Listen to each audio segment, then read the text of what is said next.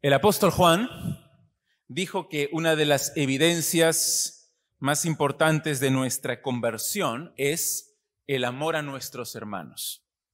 Él lo dijo así, con estas palabras.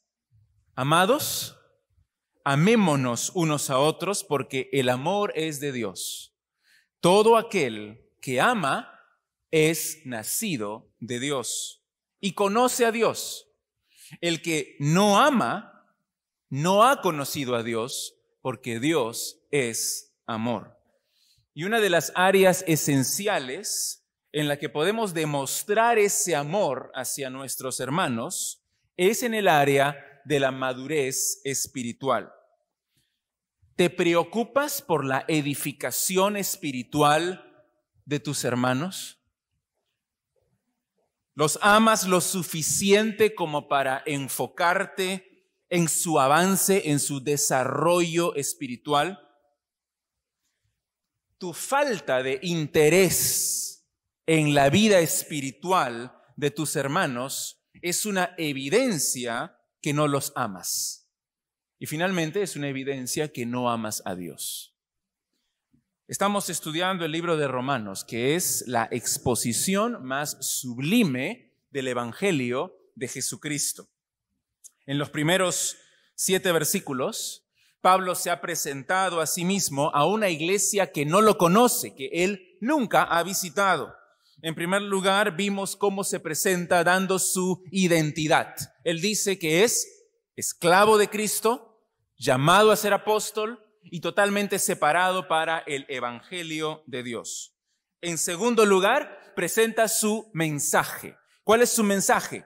El Evangelio de Dios. Ese Evangelio, dice él, que fue prometido antes en el Antiguo Testamento y que se centra en la persona y la obra del Señor Jesucristo. Él es el Mesías, el Salvador del mundo, Él es nuestro Señor, en su resurrección fue designado como el poderoso Hijo de Dios y si tú te arrepientes de tus pecados y crees en Él, tienes vida eterna.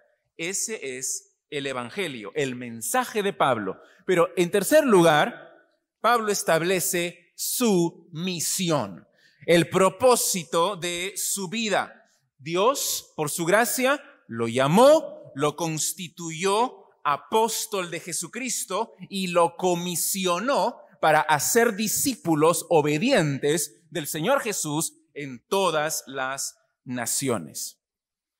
Aunque nosotros hoy día no, somos apóstoles, no tenemos la autoridad apostólica del apóstol Pablo, esa misión sigue siendo la misma para nosotros hoy día.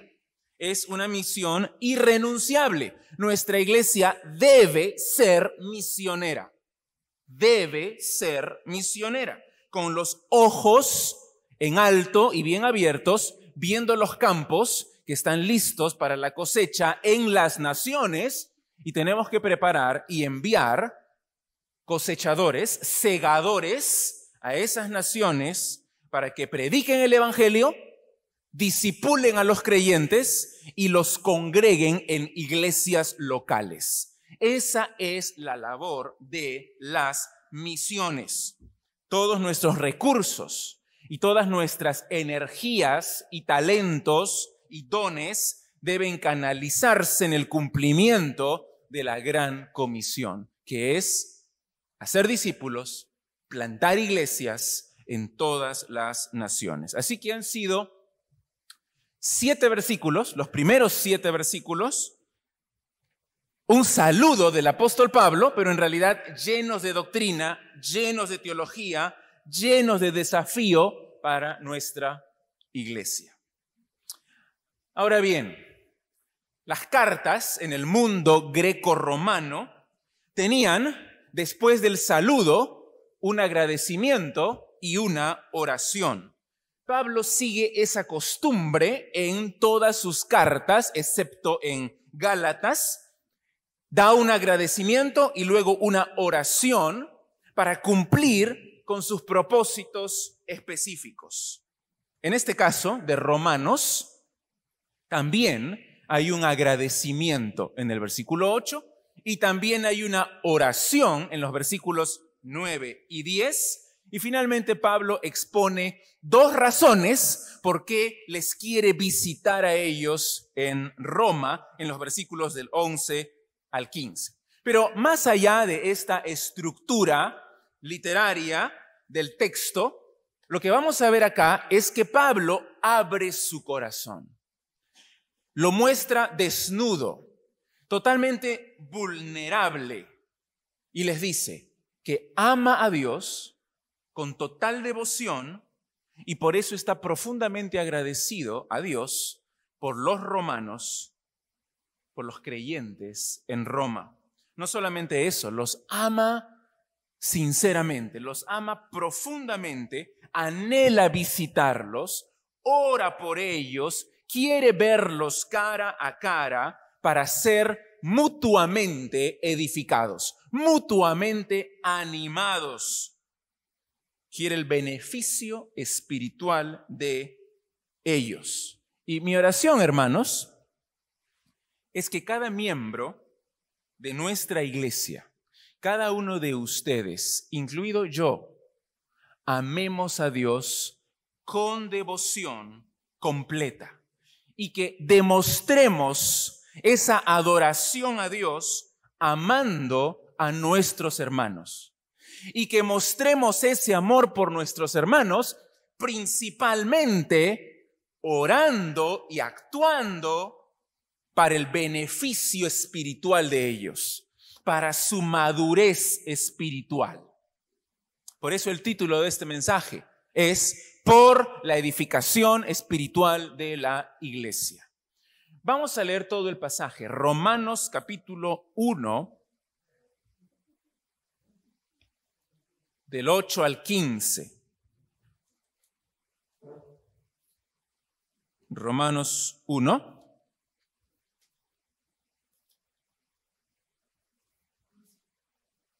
Del 8 al 15. Aunque hoy día vamos a centrarnos solo en los versículos del 8 al 12. Pero vamos a leer todo el contexto. Romanos 1, 8. Dice. Primeramente doy gracias a mi Dios, mediante Jesucristo, con respecto a todos vosotros, de que vuestra fe se divulga por todo el mundo. Porque testigo me es Dios, a quien sirvo en mi espíritu, en el Evangelio de su Hijo, de que sin cesar hago mención de vosotros siempre en mis oraciones rogando que de alguna manera tenga al fin, por la voluntad de Dios, un próspero viaje para ir a vosotros. Porque deseo veros para comunicaros algún don espiritual, a fin de que seáis confirmados. Esto es, para ser mutuamente confortados por la fe que nos es común a vosotros y a mí. Pero no quiero, hermanos, que ignoréis que muchas veces me he propuesto ir a vosotros, pero hasta ahora he sido estorbado, para tener también entre vosotros algún fruto, como entre los demás gentiles, a griegos y a no griegos, a sabios y a no sabios, soy deudor. Así que, en cuanto a mí, pronto estoy a anunciaros el Evangelio también a vosotros que estáis en Roma. Pablo ha establecido claramente en los versículos anteriores que Dios le ha dado a él la misión apostólica de hacer discípulos obedientes de Cristo en todas las naciones. Mira cómo lo dice, versículo 5 y 6. Y por quién, es decir, por Cristo, recibimos la gracia y el apostolado para la obediencia a la fe. Eso significa para ser discípulos obedientes de Cristo en todas las naciones. Por amor de su nombre. Eso significa para su gloria. Entre las cuales estáis también vosotros llamados a ser de Jesucristo. Su misión es ir a las naciones, a ser discípulos de Cristo, entre las cuales también está Roma. El agradecimiento de Pablo, la oración de Pablo, el deseo de visitarlos de Pablo, nacen de esa misión apostólica, porque él también quiere tener un fruto entre ellos. Él es apóstol a los gentiles, apóstol a las naciones paganas. Y ustedes los romanos están entre esas naciones, así que anhelo visitarlos para edificarlos, para predicarles el Evangelio, para tener un fruto también entre ustedes. Como apóstol de Cristo, se siente responsable por su madurez espiritual. En segunda de Corintios Pablo da toda una lista de las pruebas por las que él ha pasado. Y al final dice, además de todas estas cosas, se agolpa sobre mí cada día la preocupación por todas las iglesias. Y esa preocupación no era tanto por su salud física o su prosperidad económica, sino por su madurez espiritual. Dios le ha encomendado a Pablo la labor apostólica y como él ama a Dios con devoción, él quiere ser obediente al Señor Jesucristo, también ama la predicación del Evangelio y también ama hacer discípulos y también ama plantar iglesias, porque esa es la misión. Esa es la misión. Nunca lo perdamos de vista. Construir hospitales, fundar colegios, hacer obras de caridad, hacer programas y actividades, no es la misión, sino ir a las naciones, predicar el Evangelio, que se conviertan a Cristo, bautizarlos y enseñarles que guarden las cosas que Jesús nos mandó. Y los congregamos a esos discípulos en iglesias locales. Esa es la misión y ese es el misionero, el que cumple con esa obra. Así que cuando él ve la iglesia en Roma, no puede sino dar gracias a Dios y orar por ellos, porque ya hay una iglesia constituida en Roma, pero ahora Él quiere su madurez espiritual, quiere su edificación en Cristo. Y de la misma manera, nosotros, ¿qué podemos hacer, hermanos, para enfocarnos, para preocuparnos, para mostrar interés, para contribuir a la madurez espiritual de nuestros hermanos, a la edificación espiritual de nuestra propia iglesia. ¿Qué podemos hacer? Pablo nos da el ejemplo, mostrándonos tres elementos que podemos hacer para contribuir a la madurez espiritual de nuestros hermanos para mostrar preocupación por ellos y en resumidas cuentas, mostrar verdadero amor por ellos. En primer lugar, demos gracias a Dios por la salvación de nuestros hermanos. Demos gracias a Dios por la salvación de nuestros hermanos. Mira el versículo 8. Primeramente doy gracias a Dios mediante Jesucristo con respecto a todos vosotros de que vuestra fe se divulga por todo el mundo. Pablo comienza con esta palabra. Primeramente. Pero si tú continúas leyendo, no hay un segundo, no hay un tercero. Entonces aquí Pablo no está enumerando, sino que está diciendo en otras palabras, primero que nada, antes de empezar mi exposición del Evangelio, esto es importante. Esto es primero. Primero, doy gracias a Dios por ustedes. ¿Ves que la relación entre Dios y Pablo es una relación personal, es una relación muy íntima, porque le llama, doy gracias a mi Dios, mi Dios. Él lo conoce bien. Dios no es un concepto teológico o alguien distante sino que es su padre, Él es su hijo, Él es el dueño, Dios es el dueño, y yo soy el esclavo, y Pablo lo ama con todo su ser, más que cualquier otra cosa, más que cualquier otra persona.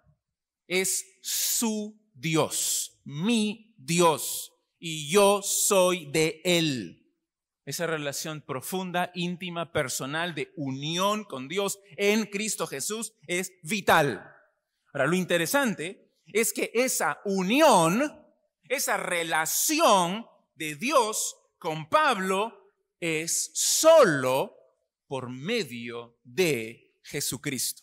Dice ahí, doy gracias a mi Dios mediante Jesucristo.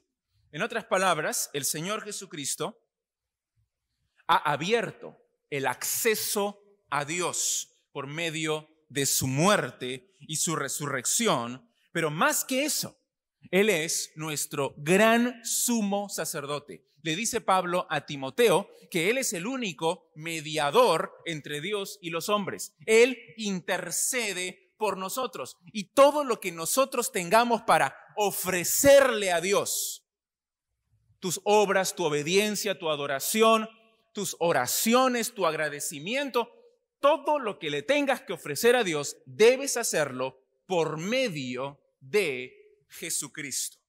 Mira en Romanos 8:34.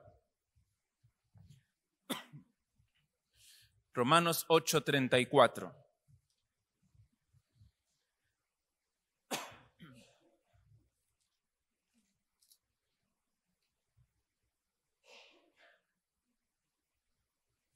¿Quién es el que condenará?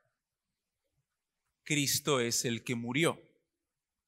Más aún, el que también resucitó, el que además está a la diestra de Dios, el que también intercede por nosotros.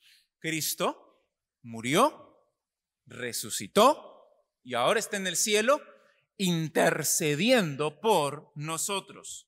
Observa también en Hebreos 13. Hebreos 13, 15.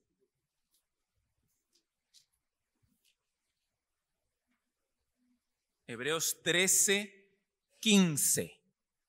Dice, así que ofrezcamos siempre a Dios por medio de Él, es decir, de Cristo, sacrificio de alabanza es decir, fruto de labios que confiesan su nombre.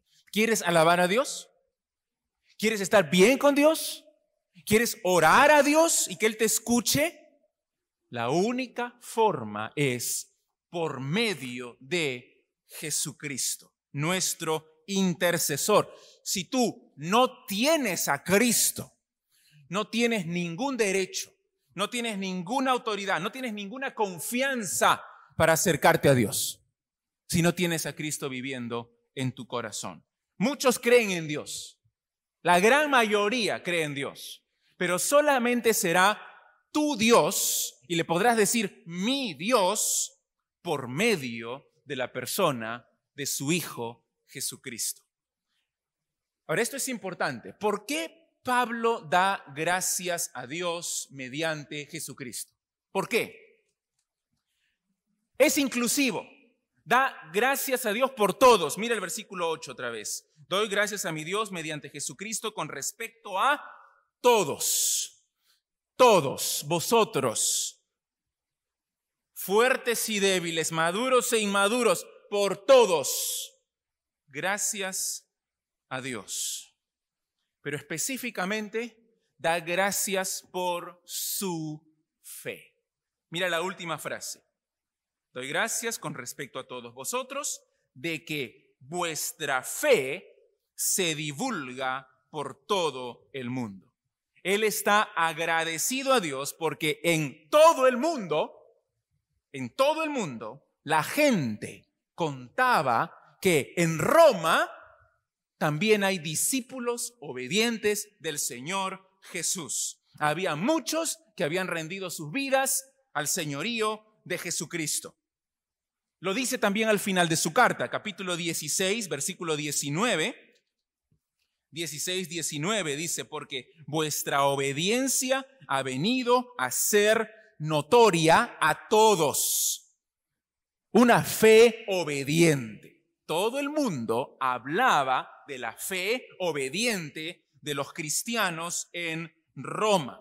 El deseo más profundo del corazón de Pablo era que Cristo se proclame, que Cristo se anuncie en todo lugar y saber que en Roma también hay cristianos, en Roma también hay discípulos de Cristo, llena de gozo, llena de agradecimiento su corazón. Eso solamente puede ser obra de Dios, porque la salvación es obra de Dios, la fe de ellos es obra de Dios. Así que gracias a Dios por la fe, por la salvación, porque cuando se les predicó el Evangelio, creyeron. Y no solo creyeron, sino que ahora son discípulos obedientes que siguen a Cristo y su obediencia ha sido notoria a todo el mundo. Un corazón es ingrato, no le da gracias a Dios, porque es egoísta, porque está pensando solo en Él, en sus necesidades y en cómo satisfacer esas necesidades. No está pensando en el bienestar de los demás, no está pensando en el otro. Por eso no da gracias y más bien siempre se queja y siempre critica, porque es orgulloso y egoísta. ¿Cuántos en tu familia son cristianos? ¿Sabes cuántos son cristianos? ¿Cuántos aquí en la iglesia? ¿Cuántos miembros y asistentes realmente han nacido de nuevo? ¿Lo sabes? ¿Qué estás haciendo para que conozcan a Cristo si aún no han creído en Él?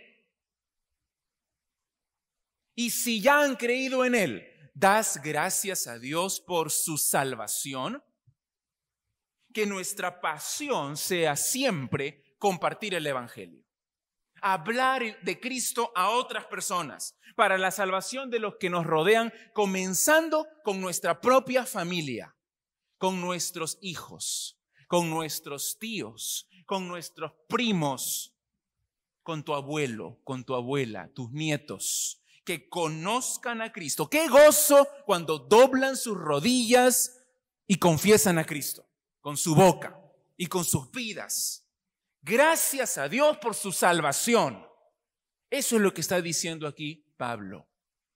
Gracias a Dios que su fe se divulga, es decir, se habla de ella en todo el mundo. Qué increíble testimonio de la iglesia de Roma. Era conocida, era famosa, no por su edificio, porque no tenía ningún edificio, no por su música, no por sus cultos, no por sus programas, no por sus líderes, no por sus maestros.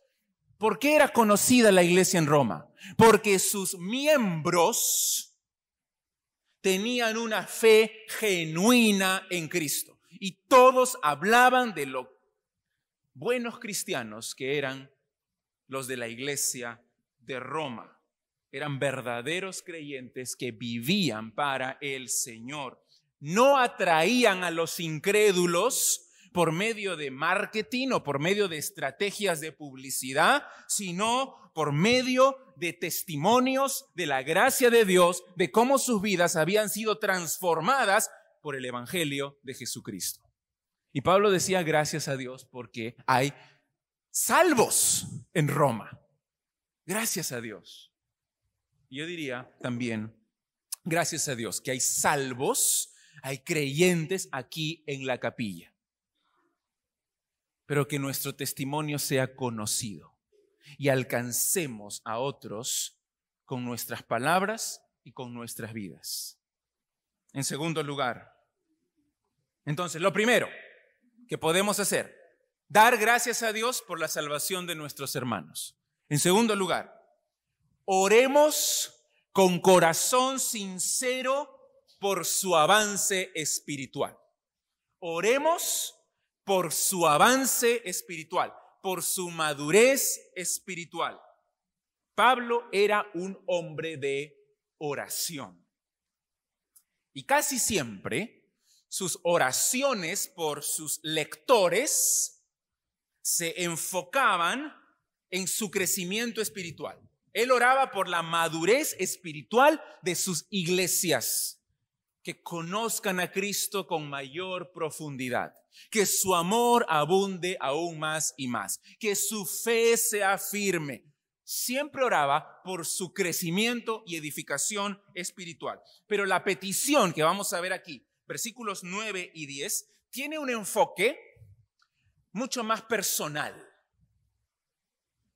porque le pide a Dios que le conceda a él el poder visitarlos allá en Roma. Eso no es una petición egoísta, porque él sabe que será para el beneficio espiritual de ellos. Pablo quiere que estén seguros de sus intenciones y por eso apela a Dios. Y dice, testigo es Dios, porque nadie me conoce lo que hay dentro de mi corazón, en mi interior, en lo más profundo de mi alma, sino solo Dios. Él es el único que puede ver allí. Y mira lo que dice entonces en el versículo 9, porque testigo me es Dios. Apelo a Él, a quien sirvo en mi espíritu en el Evangelio de su Hijo, de que sin cesar hago mención de vosotros siempre en mis oraciones. Está diciendo, verdaderamente me preocupo, verdaderamente me intereso por ustedes. Dios es testigo, Él puede ver mi corazón. Los amo de corazón. Pero antes de decirles que ora por ellos, Pablo afirma la transparencia de su alma, la transparencia de su devoción, de su servicio a Dios. Y dice ahí, apelo a Dios, Él es testigo, a quien sirvo en mi espíritu. Esa palabra sirvo es una palabra interesante porque es la palabra latreguo en griego. Y es una palabra que no simplemente significa servir, significa servir religiosamente servir con devoción, servir piadosamente, servir a alguien como Dios. Y eso es lo que Él está haciendo.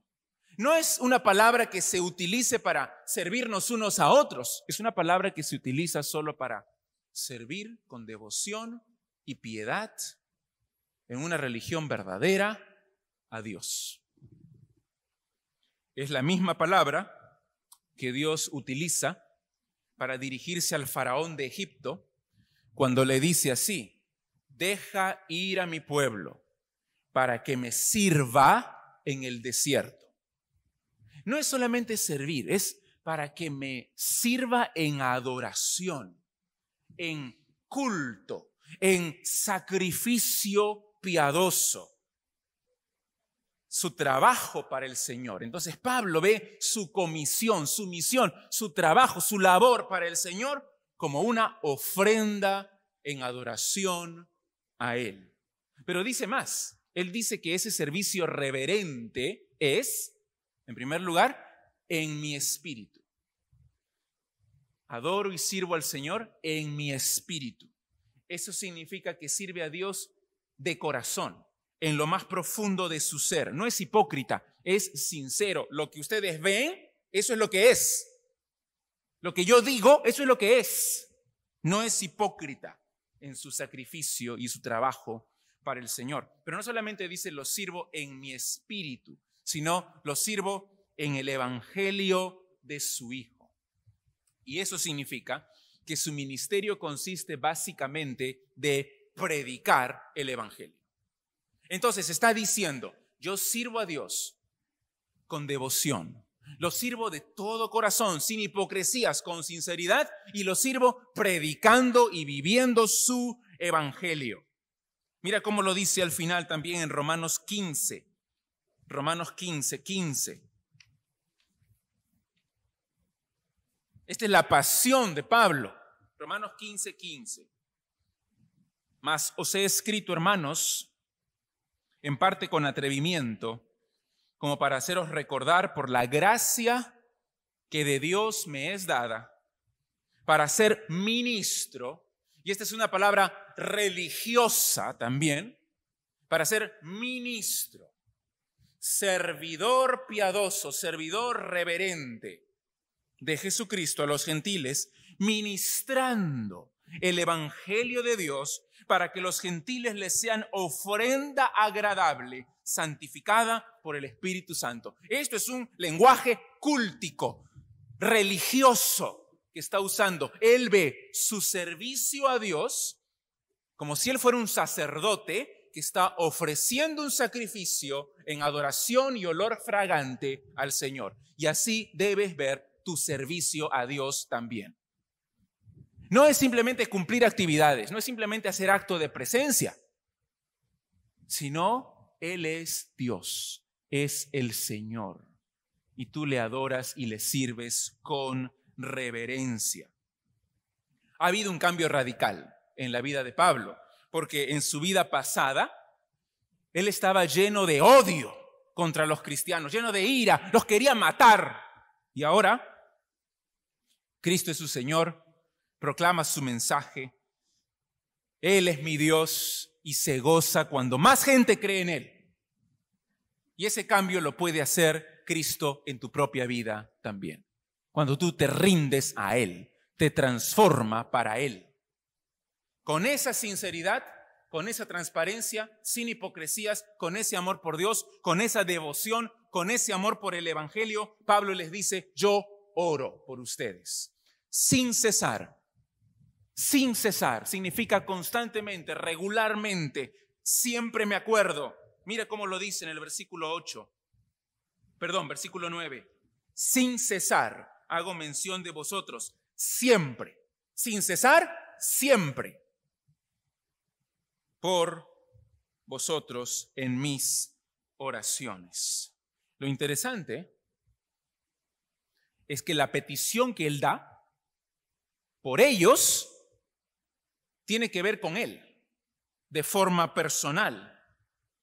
¿A qué se refiere? Porque dice ahí, ¿qué es lo que Él pide? En el versículo 10, rogando que de alguna manera tenga al fin, por la voluntad de Dios, un próspero viaje para ir a vosotros. En este punto conviene que nos preguntemos, ¿por qué Pablo dice que ora por ellos y luego presenta una oración que está centrada en sí mismo. Oro por ellos. ¿Saben qué es lo que le pido a Dios por ustedes? Que yo tenga un próspero viaje para ir y visitarlos. ¿A qué se refiere Pablo? La respuesta creo que es muy sencilla. Pablo espera visitar Roma para su beneficio espiritual. No de él, sino de los hermanos en Roma. Así que oro por ustedes, que yo pueda llegar con bien y edificarlos en su fe. Es lo que dice en el siguiente versículo 11. Porque deseo veros para comunicaros algún don espiritual a fin de que seáis confirmados. ¿Cuál es mi oración por ustedes, cristianos en Roma? Que yo pueda llegar en un próspero viaje, que si es la voluntad de Dios me lleve con bien y que les pueda comunicar un don espiritual para que ustedes sean edificados. Oras por la madurez espiritual de la iglesia. Más específicamente, oras por el avance en el conocimiento bíblico de tu esposo, de tu esposa, de tus hijos. Oras por tus hermanos, esos que tienes ahí sentado al lado, para que maduren en su fe, para que avancen en su conocimiento de Dios. Bueno, tienes que hacerlo. Entra a tu cuarto, cierra la puerta, dobla tus rodillas y clama por ti, por mí, y por cada uno de los miembros de nuestra iglesia que pensemos bíblicamente, que actuemos bíblicamente. que hablemos bíblicamente. Que nuestras prioridades en la iglesia sean las de Dios, no las nuestras. Que nuestro amor abunde, que nuestra fe sea fuerte, que nuestra generosidad sea visible, que nuestra santidad sea total, en obediencia a la palabra de Dios. No conforme al mundo, sino conforme a lo que dicen las escrituras. Oras por tus hermanos aquí en la iglesia, que crezcamos en la fe. Finalmente, en tercer lugar, ¿cómo podemos hacer para mostrar interés para contribuir a la madurez espiritual de nuestros hermanos. Dijimos, número uno, da gracias por la salvación de tus hermanos. Número dos, ora por su madurez espiritual, por su avance en el conocimiento de Cristo. Y en tercer lugar, seamos discípulos obedientes de Cristo para fortalecernos y animarnos mutuamente en la fe. Mira otra vez versículo 11 y versículo 12. Porque deseo veros para comunicaros algún don espiritual, a fin de que seáis confirmados. Esto es, para ser mutuamente confortados por la fe que nos es común a vosotros y a mí. A partir del versículo 11 y hasta el versículo 15, Pablo presenta dos razones de por qué los quiere visitar. Hoy vamos a ver solamente la primera razón. ¿Por qué los quiere visitar en Roma? Y él lo hace utilizando varias cláusulas de propósito. ¿Cómo sabes que hay cláusulas de propósito? Con la palabra para. Mira, por ejemplo, en el versículo 11, deseo veros para comunicaros algún don espiritual. Quiero ir para comunicarles un don espiritual. Mira también el versículo 13. No quiero que ignoréis que muchas veces me he propuesto ir a vosotros para, para tener también entre vosotros algún fruto. Y mira el versículo 15. Así que en cuanto a mí, pronto estoy a anunciaros el Evangelio también a vosotros que estáis en Roma. No está la palabra para, pero es obvio. Él está yendo para anunciar el Evangelio también. Son frases bastante claras y nos muestran dos razones. ¿Por qué Pablo quiere visitarlos? ¿Por qué los quiere ver? La primera razón es esta desea verlos para comunicarles, compartirles, impartirles algún don espiritual, con el fin, con el propósito que sean confirmados. Eso dice el versículo 11, que sean edificados, que sean fortalecidos espiritualmente. Cuando Pablo dice que les quiere compartir algún don espiritual, ¿a qué don se refiere? ¿A qué don se refiere? Inmediatamente podríamos pensar que se refiere a uno de la lista de dones que él da en Romanos 12.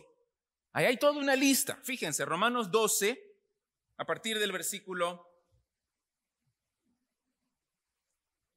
6. Romanos 12, 6 dice, de manera que, teniendo diferentes dones, según la gracia que nos es dada, si el de profecía, úsese conforme a la medida de la fe. O si de servicio, en servir. O el que enseña en la enseñanza. El que exhorta en la exhortación. El que reparte con liberalidad. El que preside con solicitud el que hace misericordia con alegría. Todos estos son dones que Dios nos da. El don de enseñanza, el don de profecía, el don de fe, que no se menciona aquí, pero está en Primera de Corintios 12 también. Hay otra lista de dones, el don de hacer misericordia, el don de dar, el don de presidir o de administrar, de liderazgo, Uno puede pensar inmediatamente entonces que Pablo se refiere a uno de estos dones que él les quiere compartir. Pero esta posición tiene una debilidad fatal, porque no es Pablo el que imparte los dones, sino que Dios soberanamente es quien da los dones a los creyentes como Él quiere. Así que, ¿a qué se refiere Pablo? Algunos lo toman de una forma más general, simplemente para decir que Pablo les quiere compartir alguna bendición,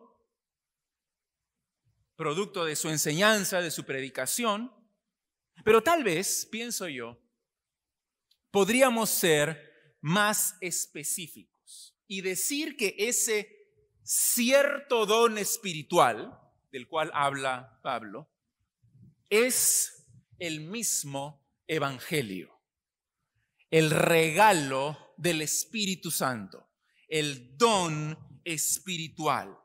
Él quiere comunicar su entendimiento del evangelio que él ha predicado en tantos otros lugares, con todas sus implicaciones y todas sus demandas y todos sus desafíos, para fortalecerlos en la fe.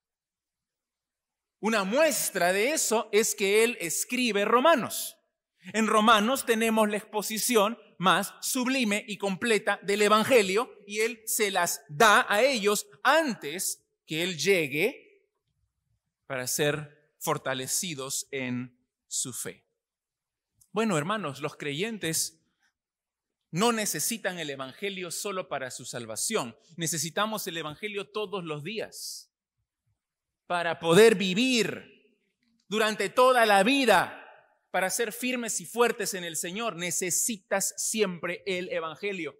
Recordémonos continuamente el Evangelio. Así que, ¿qué cosa más importante puede haber?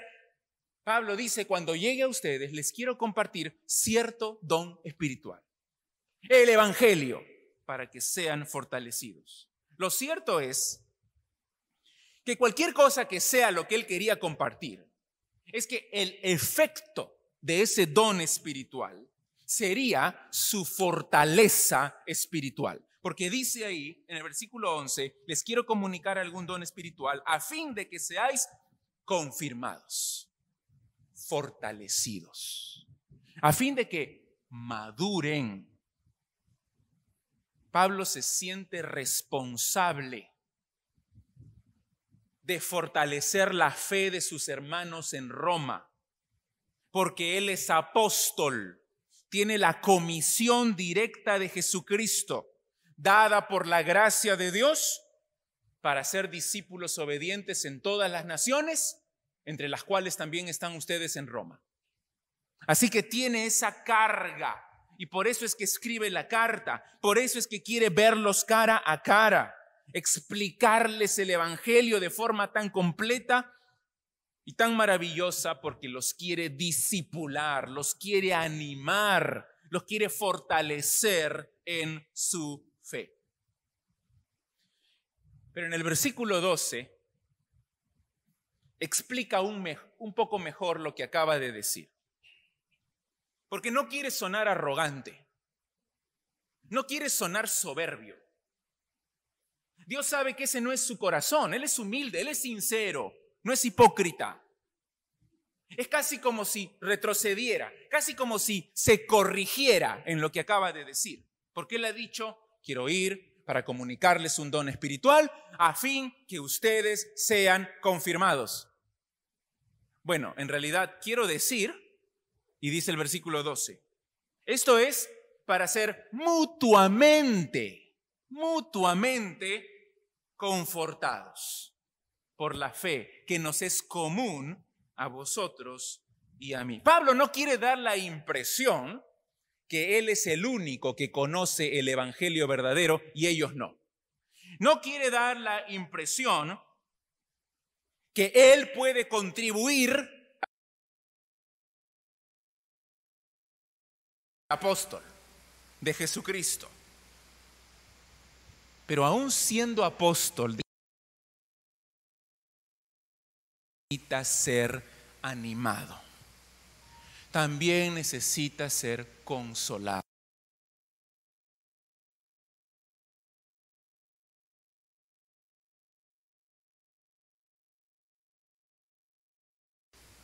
Cuando piensen en los misioneros, cuando piensen en los pastores, también necesitamos ser animados y fortalecidos en la fe, porque somos seres humanos pecadores igual que ustedes. Pablo dice, yo quiero verlos porque Dios me ha dado esta misión, quiero animarlos, quiero fortalecerlos, quiero predicarles, quiero disipularlos, quiero que ustedes tengan un progreso, madurez espiritual. Pero al final dice, en realidad, quiero que seamos mutuamente confortados, mutuamente animados y fortalecidos. Esa fe obediente es el medio para lograr ese ánimo espiritual. Él lo dice ahí claramente, para ser mutuamente confortados por la fe. Por la fe que yo tengo y que ustedes también tienen, que nos es común. Quiero ver cómo se conducen en Cristo. Quiero ver cómo muestran esa fe obediente en sus relaciones personales, familiares, cómo se tratan en la iglesia. Quiero ver su obediencia, quiero ver su devoción, quiero ver su amor. Y al ver esas virtudes en ustedes, yo también quiero ser animado quiero ser fortalecido. Y que ustedes vean en mí también ese mismo ejemplo. Y así somos mutuamente animados por la fe que nos es común a ustedes y a mí. No hay nada que inspire más que ver la fe viva de otros cristianos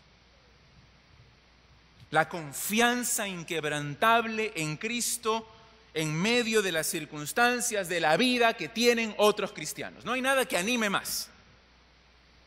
Y no hay nada que desanime más que ver la desobediencia, la amargura, la queja constante de personas que profesan ser cristianos, pero que viven en indiferencia, en debilidad, en fracaso, en pecado constante. El pastor John MacArthur dice que Pablo aquí no predicaba ni ofrecía cosas superficiales y egocéntricas como las que ansían tener muchos miembros de las iglesias en la actualidad. Ansían, muchos de los que llenan las iglesias hoy, anhelan cosas mundanas, anhelan cosas egocéntricas, superficiales, banales. En vez de eso, Pablo predicaba el Evangelio puro y completo, sin diluir, sin anestesia, hablaba las escrituras, vivía en obediencia al Señor, no quería ser de tropiezo a sus hermanos, sino más bien buscaba su madurez espiritual. Y nosotros tenemos que hacer exactamente lo mismo. ¿Cómo podemos mostrar falta de perdón a nuestros hermanos? ¿Cómo podemos mostrar ira descontrolada? ¿Cómo podemos mostrar amargura, queja constante? ¿Cómo podemos murmurar, chismear de otros a sus espaldas? ¿Cómo podemos usar palabras que no edifican en nuestras relaciones, en nuestras reuniones, en nuestras asambleas de la iglesia. ¿Cómo podemos jactarnos de nuestra inmadurez y despreciar la palabra de Dios? Los miembros de la iglesia verdadera no son tropiezo a otros, sino que buscan su madurez espiritual se preocupan por ellos, se interesan porque avancen en su fe, no les ponen cabe todo el tiempo, no les ponen tropiezo, no colocan piedras delante de ellos, sino que los aman. Porque Pablo dice aquí, compartimos la misma fe. La fe que nos es común a ustedes y a mí. Una fe que se muestra en la predicación del Evangelio, se muestra en la obediencia a Cristo, se muestra en, el amor a los hermanos. ¿Recuerdas cuando estudiamos primera de Juan cómo se evidencia esa fe? creyendo la doctrina correcta, amando a los hermanos, obedeciendo su palabra, esa fe viva es la que debe animar y fortalecer a nuestra iglesia. Porque nuestra iglesia no avanzará en madurez si somos egoístas. No avanzaremos en madurez si somos soberbios. Tenemos que orar los unos por los otros, servirnos unos a otros, para crecer en todo en aquel que es la cabeza, esto es Cristo.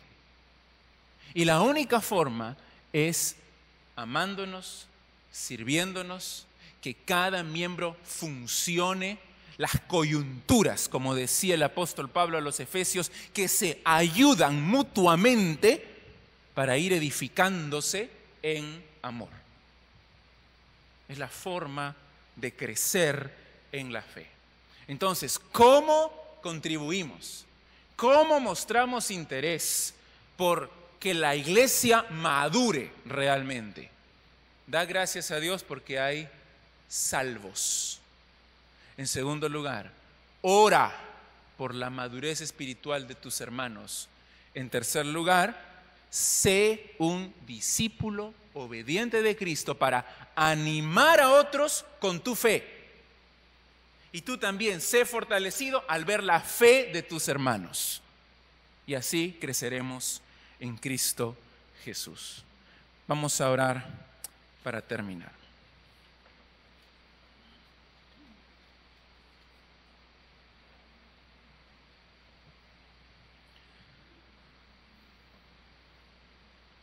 Padre Santo, gracias Padre por tu palabra.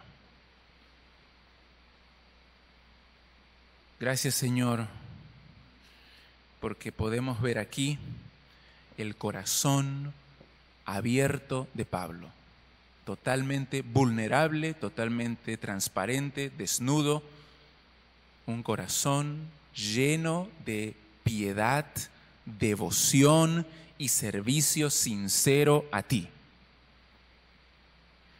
Y esta devoción manifestándose en un amor profundo por sus hermanos. Y ese amor mostrándose específicamente en la preocupación por la madurez espiritual de ellos.